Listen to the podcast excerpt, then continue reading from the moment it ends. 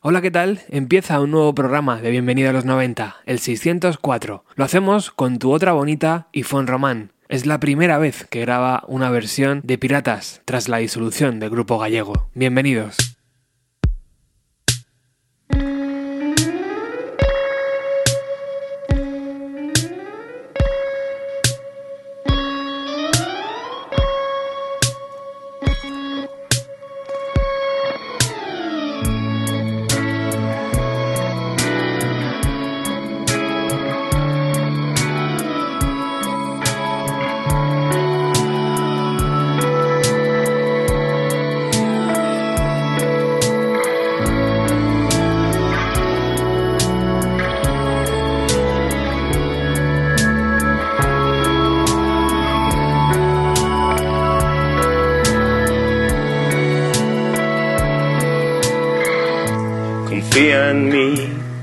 Has soñado poder gritar y te enfureces.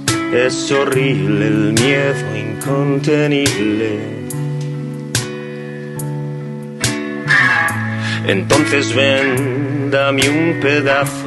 No te conozco cuando dices que felices, qué caras más tristes, qué caras más tristes sabe presiente que algo ha cambiado. ¿Dónde estás? No te veo, es mejor, ya lo entiendo ahora,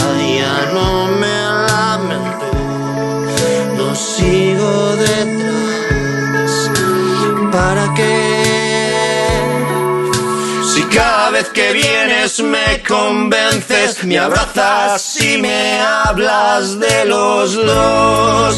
Y yo siento que no que el equilibrio es imposible cuando vienes y me hablas de nosotros dos. No te diré que no, yo te sigo porque creo que en el fondo hay algo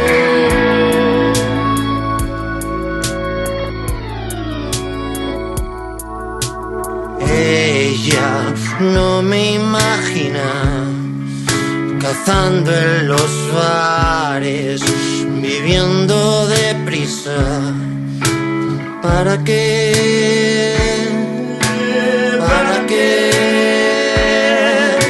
Si cada vez que vienes me convences, me abrazas y me hablas de los dos. Y yo siento que no voy, que el equilibrio es imposible cuando vienes y me hablas de nosotros dos. No te diré que no, yo te sigo porque creo que en el fondo hay algo.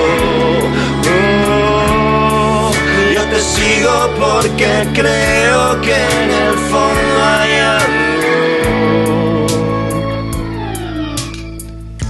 Confía en mí, nunca has soñado poder gritar y te enfureces. Es horrible el miedo incontenible. Entonces ven, dame un abrazo, no te conozco. Cuando dices que feliz es que caras más tristes, que caras más tristes qué caras más tristes, qué caras más tristes. Emocionante nivel infinito. La chispa, la llama y el humo. Así se llama el nuevo disco de Fon Román que ya está presentando por ciudades de España. Apuntad esta fecha, los que seáis de Madrid, 26 de marzo en el Café Berlín. Curiosamente, después de escuchar El equilibrio es imposible, en el último trabajo de Fon Román encontramos El equilibrio es posible. En diciembre del 2019, Fon Román e Iván Ferreiro nos sorprendían con esta versión en acústico de este tema, El equilibrio es posible.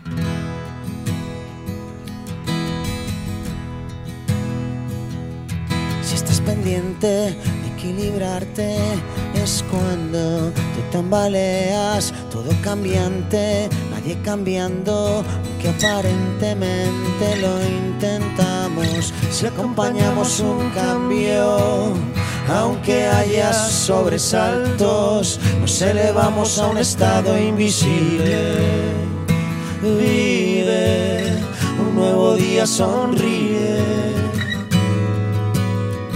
Si no te puedes querer, si no te puedes querer, nada irá bien. Si te dejas querer, si te dejas querer, todo irá bien.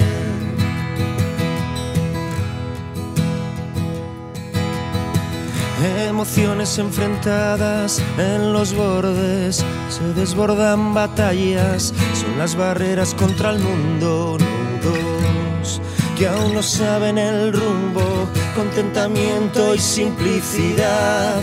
Deja ya de forcejear con sombras, aunque lleguen en tromba.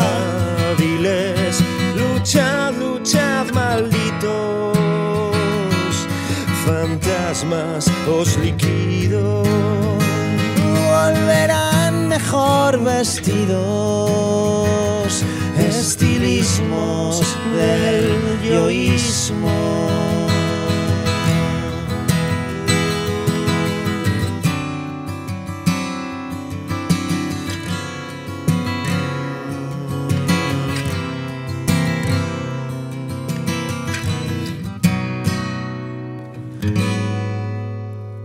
Te puedes querer, si no te dejas querer, no irá bien. Si te dejas querer, si te dejas querer, todo irá bien.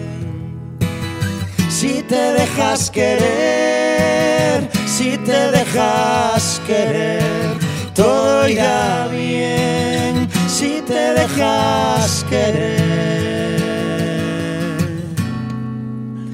Todo irá bien. Vaya mono tenemos de piratas, madre mía.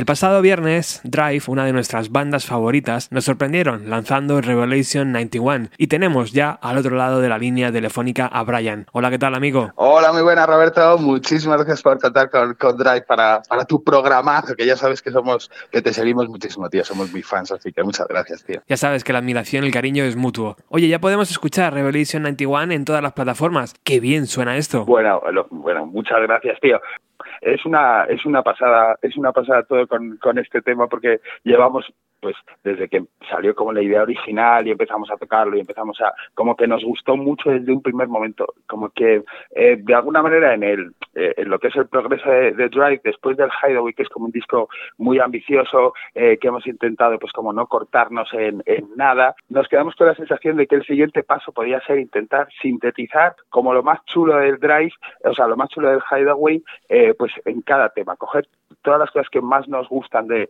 de todos los caminos por que pasa nuestra música, que ya sabes que es, es como súper súper variada, Sí. e intentar sacar, echarle sal y, y, potenciarlo lo más posible, sacar como lo más chulo de, de lo que hacemos. Y eh, con este tema, yo creo que casi desde el primer momento dimos la sensación de que lo podríamos conseguir. Se nota muchísimo que os habéis querido poner serios, porque paso número uno, Luca Petrica como productor, y paso número dos, Estudios Renault. Salto de calidad asegurado, ¿no? Total, la verdad es que llevábamos mucho tiempo pensando, pensando en Luca, pensando en, en hacerlo,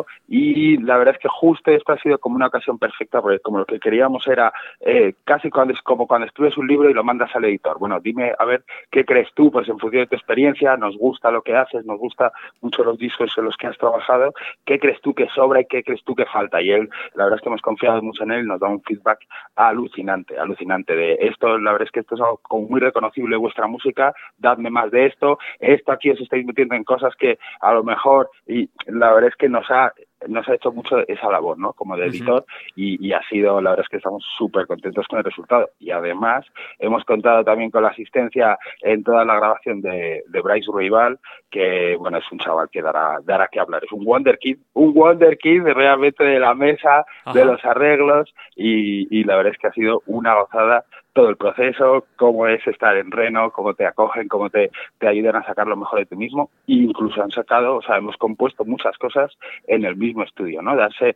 esa oportunidad de seguir siendo creativo cuando estás grabando, eh, para nosotros ha sido brutal. Oye, ¿habéis tocado ya en el Polar Weekend en Barcelona? Hoy mismo lo hacéis en, en Madrid, en la Sala Costello. ¿Ya está sonando Revelation 91 o, o, todavía no? Sí, sí, sí, sí, ya está sonando, ya está rodando, está en todas las plataformas y bueno, será uno de los temas que toquemos, que toquemos esta noche. Y es posible, es posible que haya alguna sorpresa y toquemos algún tema, algún tema nuevo más de hecho, un tema que quizás sea el, segundo single, que ya estamos pues, pensando eh, después de, ahora mismo todavía nos quedan algunos, algunos hitos, vamos a decir, eh, dentro de poco, dentro de poco también saldrá el videoclip de, de, de, Revelation 91 y bueno, y antes de, antes de que pase muchísimo tiempo, eh, tendremos el segundo single también grabado en Reno, también con la producción de Luca, que también es un tema que nos enloquece, vamos, que nos encanta. Estoy seguro de que mucha gente estará escuchando el programa y dirá, joder, no pude estar en Costello. No pasa nada, ¿no? Porque en marzo veo bastantes fechas. León, Tudela, Bilbao, Valencia. Imagino que, esto acaba de empezar, ¿no, Brian? Exactamente. Estamos cogiendo carrerilla. La verdad es que tenemos bastantes fechas a la vista y algunas muy, muy divertidas. Nos hace especial ilusión, por ejemplo, en la Stage Live en Bilbao tocar, eh, que vamos a compartir eh, escenario con Capitán Elefante y con Fominder, eh, que son grupos que, que han sacado hace nada trabajos nuevos también. Y siempre es como, como una noche, una noche especial. Son también amigos y de compañeros de nuestro sello Polar Records y la verdad es que creemos que ese va a ser, eh, todos intentamos siempre dar el máximo lógicamente, pero ese día puede ser bastante, bastante especial, molaría todo el que pueda que, que no se lo pierda. Bueno, ¿cómo está José? ¿Cómo está Juan? ¿Cómo está Alex? ¿Cómo está Jos? Todo, todo el mundo está enchufado y contento con, con el resultado, imagino, ¿no? La verdad es que sí, la verdad es que sí, enchufadísimos. Todo el proceso ha sido, ha sido alucinante ya cuando ya sabes tú cómo es esto, cómo vas preparando todo, toda la parte de, pues yo que sé, de comunicación, de hablar con medios, de, ir preparando un poco el lanzamiento y se va creando ahí como una expectación, incluso dentro del grupo, que cuando sale, eh, la verdad es que es una, es una gozada poder enseñar a nuestro niño, pasearlo por ahí. Y, y bueno, y parece que, parece que de momento nos dicen que ha salido, ha sido bastante guapete, que, que siempre anima. Bueno, pues como siempre, desde Bienvenido a los 90, muy pronto espero poder tener a la banda aquí en, el, en los estudios y poder desarrollar un poco pues todo esto, lo que está por venir, el futuro de Drive, que es apasionante, igual que lo fue ese Highway en 2018 que nos sorprendió con canciones muy luminosas y muy bien compuestas. Esperemos que, que, dentro de poco también podamos seguir escuchando nuevas composiciones. Así que amigo, muchísimas gracias por atender los micrófonos de Bienvenida a los 90. Os deseo mucha suerte para esta noche, aunque no la necesitáis y, y la puerta es siempre abierta. Muchísimas gracias por contar con nosotros, Roberto. Ya sabes que estamos a tu disposición para pasar por ahí, que siempre nos encanta charlar contigo y que muchísimas gracias por todo y a seguir, a seguir igual de bien, Roberto. Última pregunta, ¿de qué habla este tema? ¿De, ¿De, qué habla este tema, Brian? ¿De Revelation 91? ¿De qué, de qué trata? Pues eh, viene un poco por el, por el, el 91, pues eh, que fue un poco una de las fechas que se consideran, se atribuyen como el final de la Guerra Fría por muchos sucesos históricos, ¿no? Pero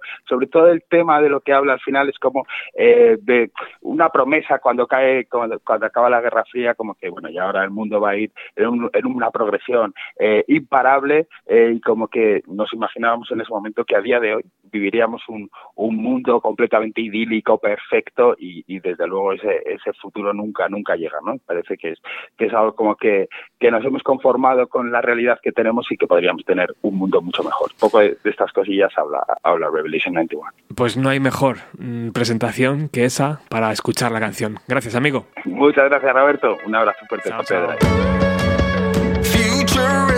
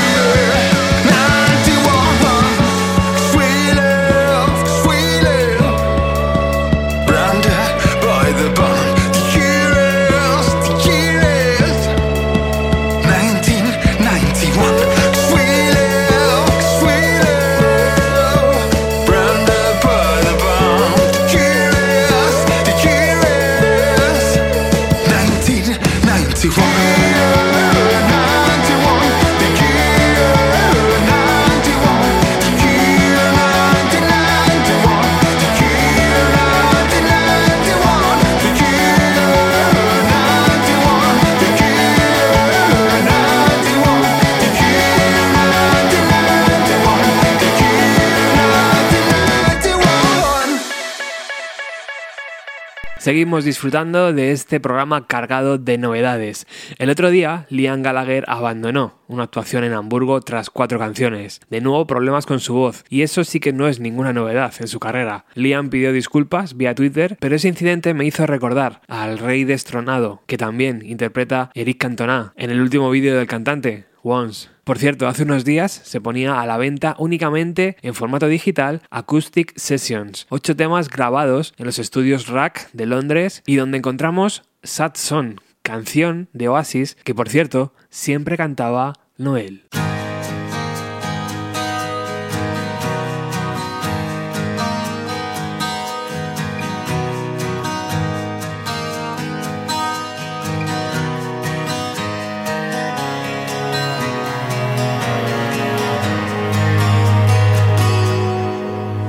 A sad song in a lonely place and try to put a wedding for me. It's been so long since I found this space. You better put in two or three. We as people are just walking round. Our heads are firmly fixed in the ground.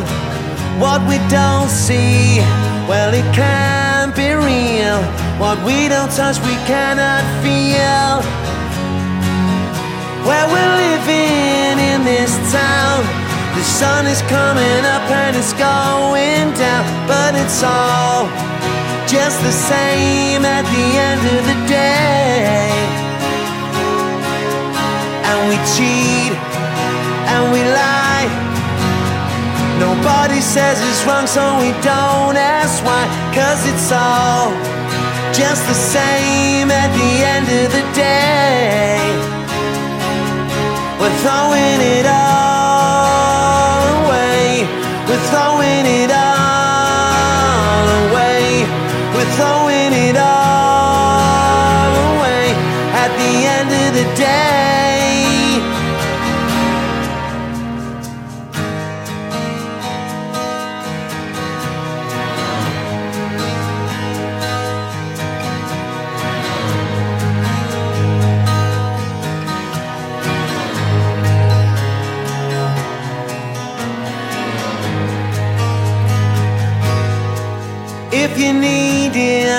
something I can give, I know I'd help you if I can. If you're honest and you say that you did, you know that I would give you my hand. Or a sad song in a lonely place. I'll try to put a word in for you. Need a shoulder, well, if that's the case. You know there's nothing I wouldn't do. Where we're living in this town, the sun is coming up and it's going down, but it's all just the same at the end of the day. When we cheat and we lie.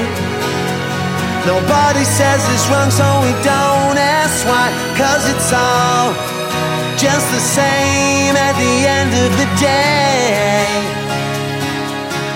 Don't throw it all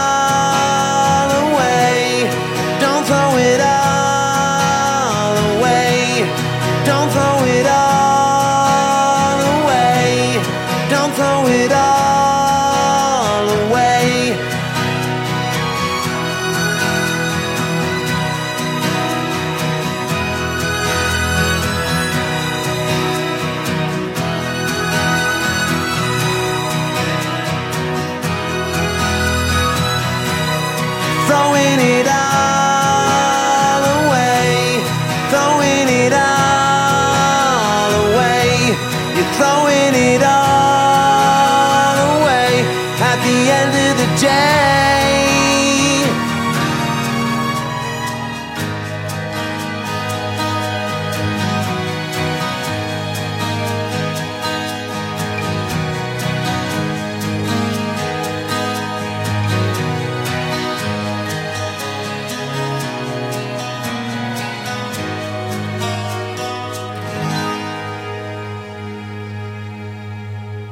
Y de Liam Gallagher cantando esa canción Sad Song pasamos a Paul Weller. Acaba de lanzar un EP limitado a mil copias donde se deja llevar por la experimentación y nos presenta un paisaje muy muy interesante. Si quieres hacerte con una de las copias de este EP, lo siento, ya han volado, tendrás que bucear en el mercado de segunda mano.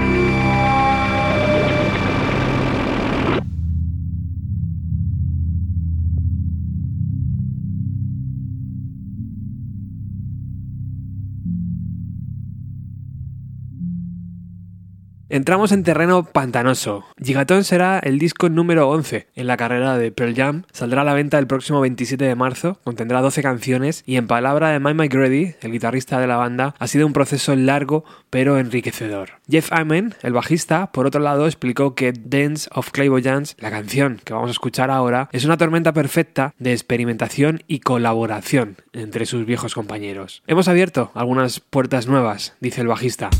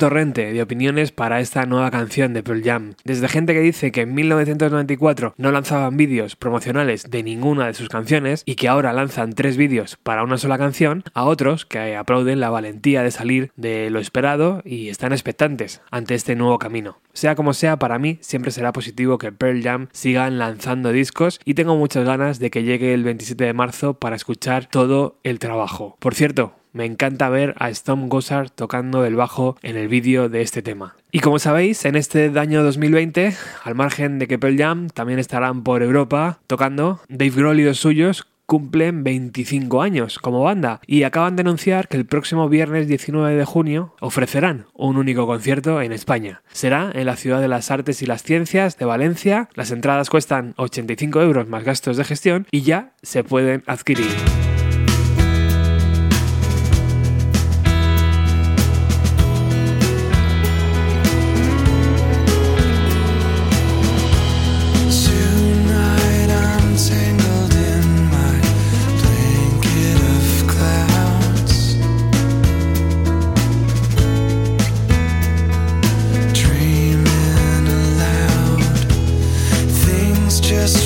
Do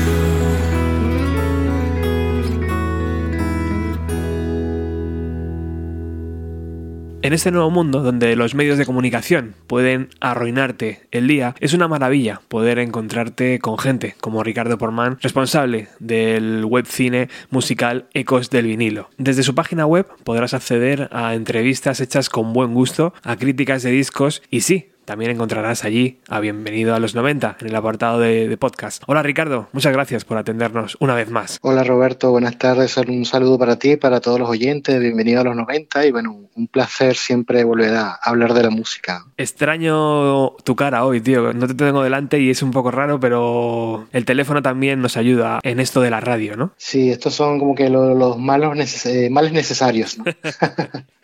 bueno, hoy quiero hablar con Ricardo porque de repente me he topado con tres discos de artistas que brillaron en los años 90 y que ahora regresan. Estoy hablando de Stone Temple Pilots, estoy hablando de Green Day y estoy hablando de Super Rush. Para los que seguís el programa, seguro que recordaréis, porque además es uno de los programas más escuchados, una de las emisiones más escuchadas, aquel especial que hicimos con Ricardo sobre los 25 años, eh, si no recuerdo mal, Ricardo, del Purple, sí, ¿verdad? Correcto, 25 años de Purple, la, edición aniversario, que dio, dio mucha conversación. Prácticamente ha, llegado ya a las mil escuchas, lo que es un hito para un programa tan pequeño como este, y también quiere decir que hay mucha gente interesada en Stone Temple Pilots. Imagino que a día de hoy hay mucha gente interesada en saber y conocer más datos sobre este regreso, ¿no? Sobre este nuevo disco. No sé si has tenido ya oportunidad de escuchar Pérdida. Creo que se llama Pérdida, ¿verdad? Sí, Pérdida o Perdida. O Perdida, sí. Yo creo que sería más mm, correcto Perdida, sí, es verdad. Sí, sí, a pesar que es como un término, ellos como hablantes anglosajones, será perdida. Supongo, algún término californiano de alguna población. Ellos son de San Diego, por lo tanto no me extrañaría que fuese alguna palabra relacionada con la costa californiana. El track 3 del disco es Perdida. Eh, yo, creo, yo creo que tiene más, mm, más que ver con, un sentimiento de, esta costa californiana, esta música melancólica, acústica, que, es lo que impregna todo el disco. ¿no? Para los viejos del lugar, eh, Stone Temple Pilots siempre ha sido una banda muy electrificada, ¿no? como muy potente, como sus discos siempre nos iban a ofrecer contundencia y unas buenas guitarras. De repente escuchamos este nuevo trabajo, ya con el nuevo cantante, y no encontramos ninguna guitarra demasiado potente, por decirlo de una forma amable ¿Qué ha pasado aquí, Ricardo? Eh, de repente estamos ante otra banda. Pues pareciera, la, verdad es que yo creo que se nos hicieron mayores. En mi opinión, yo escuché el disco de punta a punta. Vamos a ver, es un es un buen disco. Stone Table Pilots no tienen malos discos, está muy bien grabado, muy bien interpretado, pero es un disco de gente mayor. Yo creo que se nos hicieron mayores, las canciones mm, con unos arreglos preciosistas acústicos no son recordables, no son memorables, son canciones en piloto automático. Y yo creo que esto tiene que ver un poco, no sé si con la edad, la falta de hambre o no lo sé. Ellos hablaban de que tenían tiempo queriendo grabar un disco acústico, pero esto está años luz de Prairie Penny totalmente, ¿no? Y si te quisiera destacar una de las canciones del, disco, se me haría bastante complicado porque fuera memorable. Quizás eh, yo porque me puse una a una de las canciones y, y pude destacar algo de alguna pero no, no, ninguna canción tiene medianamente el nivel que podía tener cualquiera de los temas acústicos que yo han incluido muy puntualmente en los otros discos. Esto es muy como si fuese Atlanta del disco número 4, pero a la baja. De repente, no sé lo que estará pasando en la costa oeste de Estados Unidos, pero no creo que sea un disco que en Europa vaya a sonar demasiado, ¿verdad? No creo, no creo realmente. Yo creo que están eh, sacando discos ya inclusive con, un sello un poco menor que es Rhino, antes estaban con Atlantic. Y yo creo que están pues simplemente pues sacando discos para mantenerse activos, se seguirán sintiendo amor por lo que hacen, pero evidentemente el filo de riesgo que había con, con Scott Wayland se nota que no está, más allá de que a mí me gusta mucho cómo canta Jeff Good, me parece un buen cantante, pero se nota, se nota mucho la, la falta de, de fuego que hay en la banda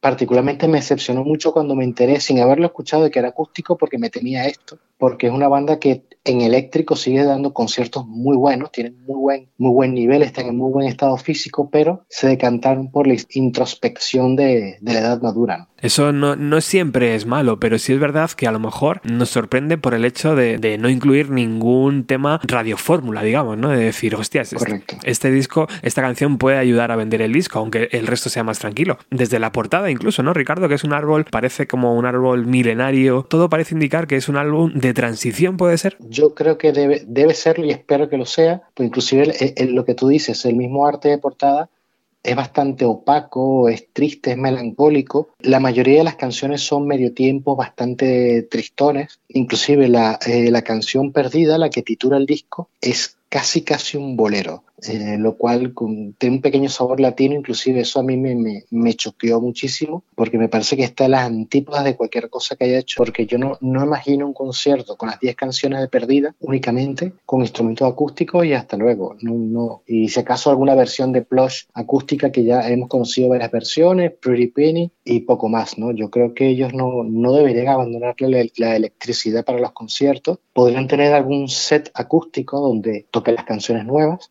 pero deberían mantenerse apegados a su, a su historia para poder mantenerse sobre el escenario y darle al público lo que realmente quiere. Si tuviéramos que poner una nota del 1 al 5, este disco para ti, ¿qué nota tendría? Yo le doy un 3 porque está bien grabado realmente, o sea, son canciones que están, tienen unos arreglos preciosos en la guitarra, eso está fuera de toda duda. Y no le doy más porque sinceramente pues las composiciones no me, ninguna me deja nada particularmente destacable. Quizás el track 5, Years, puede ser la única que me, que me dé un poco más. Puede ser un poco más reminiscente a And So I Know del, del Tiny Music. Un poco ese estilo de música, un poco quiche, un poco este, vintage y está medianamente recordable, pero sinceramente 3 sobre 5 y, y va muy bien. ¿eh?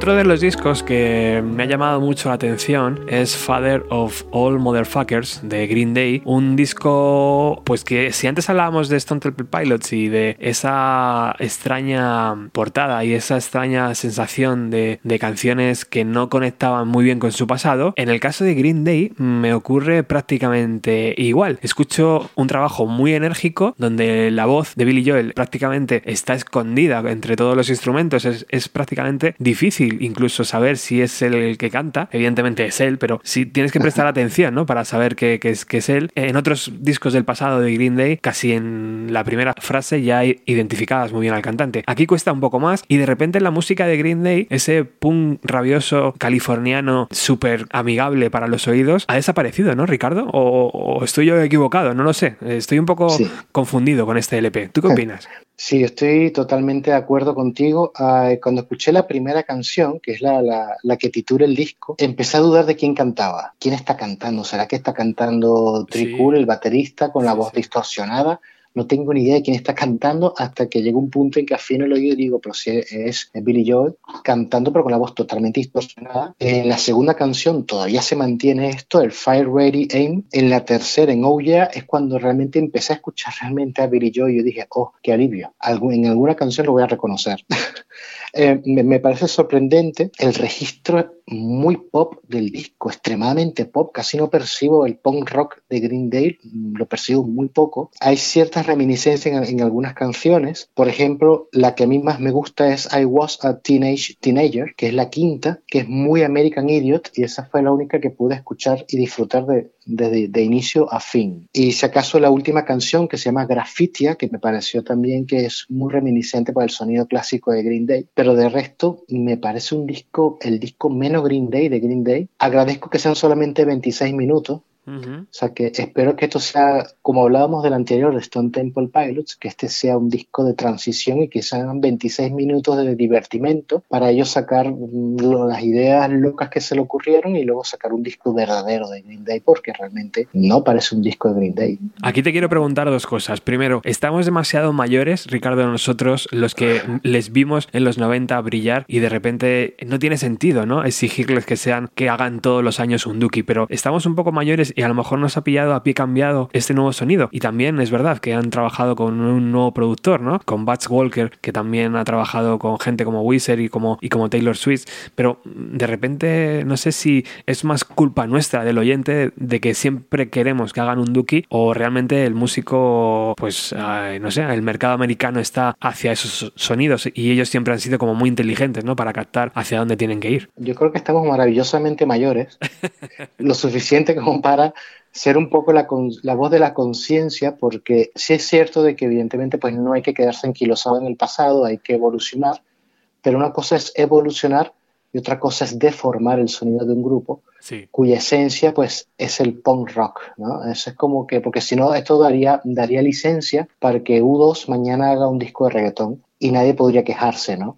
Yo creo que hay como que ciertas fronteras que, que, que, están ahí, ciertos límites, y Green Day es un grupo que por más que sea, pues es un grupo ya histórico y como mínimo debería mantenerse o, o, sería recomendable que se mantuviera en lo que lo ha hecho grande y en lo que son buenos realmente, que es en ese estilo punk rock tan reconocible. Por supuesto, este disco pareciera una respuesta a, las tendencias del mercado. Sí. Y ya cuando me nombras, no, no sabía que, que el productor Walker también había producido a a Taylor Swift ya me dio un estremecimiento y, entiendo muchas cosas también, ¿no? Realmente yo, yo creo que sí, esto espero que sea una diversión para ellos porque realmente no es Green Day y más allá de que podamos ser ya quedarnos anquilosados y ser mayores y, que seamos acusados nuestra generación de querer mantener a nuestros artistas en nuestro, nuestro corral, eh, yo creo que son bandas que, que, deben mantenerse en, en ese corral entre comillas porque en ese corral es donde son realmente buenos y han hecho lo que realmente ha trascendido. ¿no? Ves a Green Day sobre un escenario, evidentemente van a tener que mezclar catálogo antiguo con catálogo nuevo y lo mismo en directo sí que vemos un poco más las canciones rabiosas, ¿no? Pasadas por tres instrumentos y ya está. Y, lo mismo sí que cambia y se adapta un poco el directo, ¿no? A, todas sus composiciones antiguas, a Welcome to Paradise, American Idiot,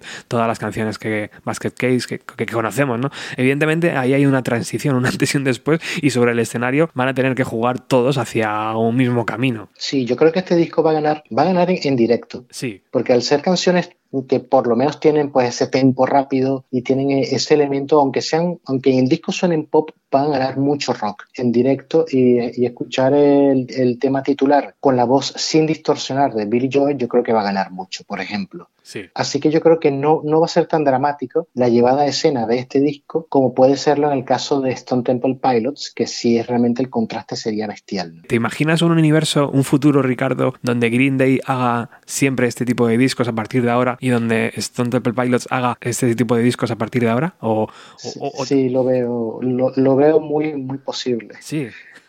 Sí, no tengo muchas esperanzas con, con ello porque re recordemos que también este, tanto Stone Temple Pilots como Green Day tienen muchos años sin sacar discos realmente potentes. O sea, han sacado discos de medianía, discos que están bien, discos que pueden no desagradarnos porque podemos ser fans, pero una cosa es el oído del fan y otra cosa es el oído objetivo y vamos a estar claros que Stone Temple Pilots no ha sacado un disco realmente redondo en muchísimos años y Green Day tampoco. Para, eh, para mi gusto personal, desde el 21 Century Breakdown, poca cosa ha sacado Green Que yo que para mí sea memorable. Esta mañana estaba pensando en lo potente que sería un festival, cualquier festival del planeta, eh, donde en su cartel anunciaran Green Day y Stone Temple Pilots, ¿no? Eh, serían dos cabezas de cartel enormes. Y sin embargo, fíjate que dos discos nos presentan, ¿no? Sí, totalmente. Si se presentan para los festivales, seguro su tema de apertura, su tema de cierre no va a estar incluido en estos discos nuevos, eso es seguro. si antes te quedabas con un 3 sobre 5 en pérdida, ¿cómo te quedas con este Father of uh, All Motherfuckers? Sí, igual 3, 3 sobre 5. También. Eh, sí, también. En este caso ya por, por, razones diferentes. En el otro porque es totalmente olvidable y en este caso es porque el sonido está totalmente eh, deformado de lo que es Green Day, a pesar de que tiene una canción que sí me, me gustaría mucho ver en directo, por lo menos, que es la de Was a Teenage Teenager.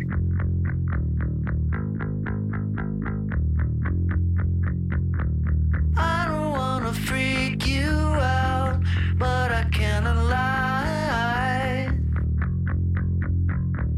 I don't wanna freak you out, but I cannot lie. So who's holding the drugs? Who's holding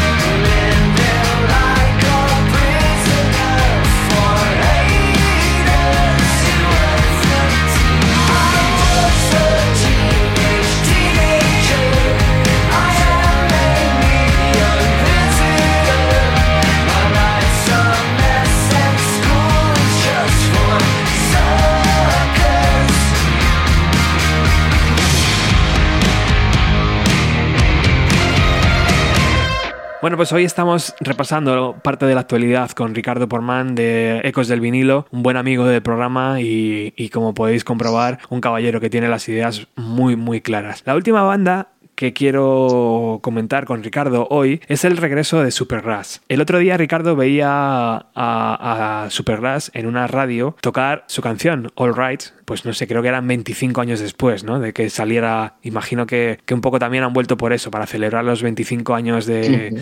De, carrera, pero les veía, Ricardo, tocar esa canción, les veía un poco como fuera de foco, tío. Como decir, sí, este es un hit de nuestra banda, pero es que realmente como músicos ya estamos a otra cosa. Esto tenía sentido cuando éramos muy adolescentes, ahora la estamos tocando simplemente como para, no sé, cumplir ficha. No sé si, si me explico, Ricardo. Sí, totalmente de acuerdo. El grupo estaba desmantelado totalmente ellos regresaron porque a, acaban de sacar un, un, recopilatorio de Strange Ones 1994-2008 y, e inclusive también un super deluxe box set de, con el mismo título. Ellos se han juntado simplemente para hacer caja. Ellos mismos lo, lo han dicho, lo, le han hecho entrevistas y le han preguntado que si se van a juntar en el estudio para componer nuevas canciones y han dicho que no, que ellos se han juntado es para tocar para hacer conciertos, para hacer música en vivo, pero nada de música nueva. Ellos no tienen ninguna intención de hacer ningún tipo de, producto creativo nuevo que se incluya para la discografía de Supergrass. Así que ha quedado súper, súper, súper claro que ellos solamente se han juntado es para hacer caja, para impulsar las ventas de este recopilatorio y, y poco más. Inclusive yo creo que la, la, misma grupo como tal no tiene dinámica de grupo desde hace muchos años y esa, y esa, esa dinámica, esa convivencia, esas cosas pues se van, se van nutriendo precisamente de las sesiones de grabación, de constantes giras y es un grupo que estaba desmantelado. O sea que para los fans románticos aquí únicamente hay un interés económico, digamos, no hay ningún interés musical ni nada. Sí, totalmente. O sea, y, y, y no, no lo critico del todo, yo creo que es, no, claro. es lícito que ellos quieran sacar adelante pues su, ganarse la vida con, con, lo que mejor hacen, pero claro, pues hay que también tener el peso de la tierra y darnos cuenta de que esto es un regreso a medias. Claro, porque ahora muchas veces cuando intentamos ver a nuestros artistas y los vemos con ese velo ¿no? de gente que crea arte, muchas veces no es así, simplemente vamos a ver a gente que está reproduciendo ese arte pasado unos años y, y, y punto, y no, no, tiene nada de malo como tú decías, ¿no?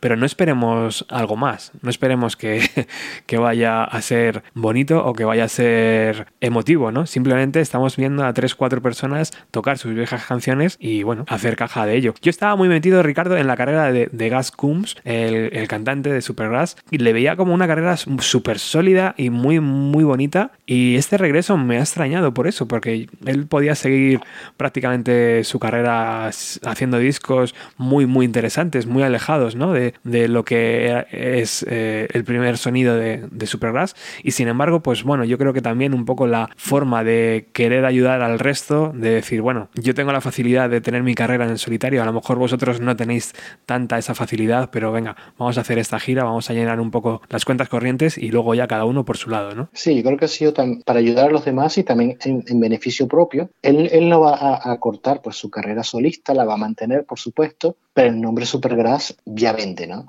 Y teniendo este superproducto que han sacado, este gran producto que es el recopilatorio, pues nada, es una oportunidad de oro para, para hacer caja al margen de que ya luego él continúe con, con su carrera, ¿no? Pero yo, yo creo que más, más, que por ayudar a sus compañeros, yo creo que cada, cada quien tiene sus propios intereses y, nadie se han juntado para esto, ¿no? Para, para, para darnos un poco de, de, la música que ya conocemos porque no va a haber nada nuevo.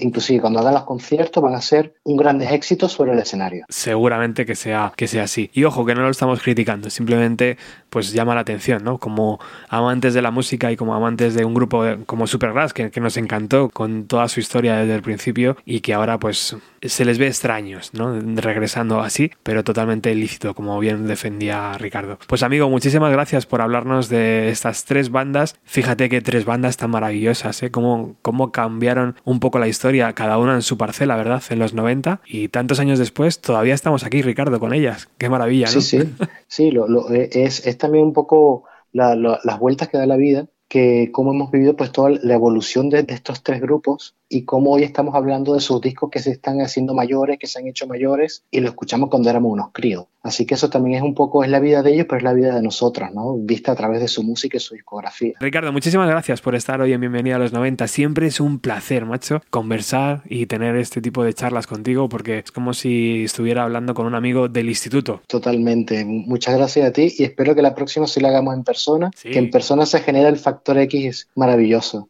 de poderse mirar y, van surgiendo más, más las palabras. Lo de hoy es un pequeño canapé. Sí, exactamente. un abrazo, amigo. Muchas gracias, un abrazo.